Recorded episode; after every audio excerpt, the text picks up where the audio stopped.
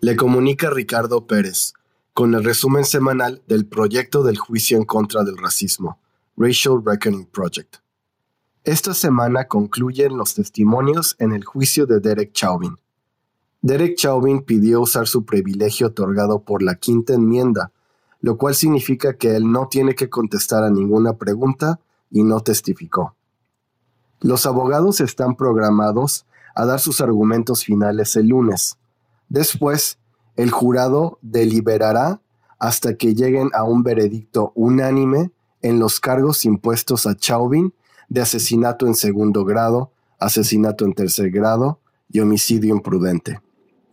Esta semana, la atención al juicio ha sido desviada por el caso del asesinato de Daunte Wright, un hombre negro de 20 años quien durante una detención de tránsito fue disparado por un oficial de policía de Brooklyn Center.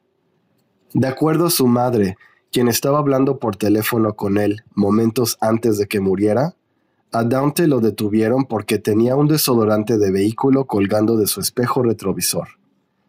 Mientras la investigación se lleva a cabo, el ex jefe de la policía de Brooklyn Center, Tim Gannon, dijo que el oficial Kim Potter accidentalmente sacó su arma de fuego y le disparó, cuando supuestamente, en realidad, ella quería usar su pistola de descarga eléctrica o taser.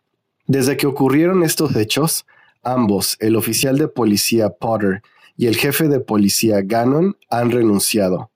Potter fue acusada con homicidio imprudente en segundo grado y salió libre de la prisión al pagar una fianza.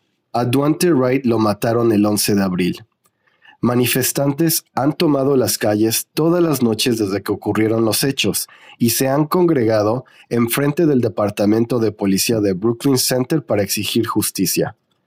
Oficiales de policía y la Guardia Nacional han usado gas pimienta, gas lacrimógeno, granadas de destellos y balas de hule para dispersar a la multitud.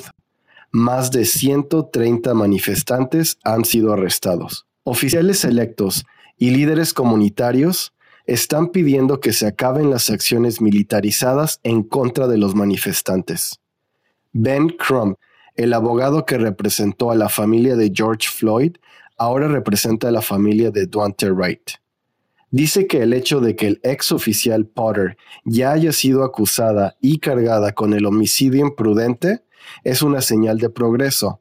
Sin embargo, él también dice que esto no es suficiente y que el oficial Potter debe ser responsable de sus actos y juzgada con todo el peso de la ley.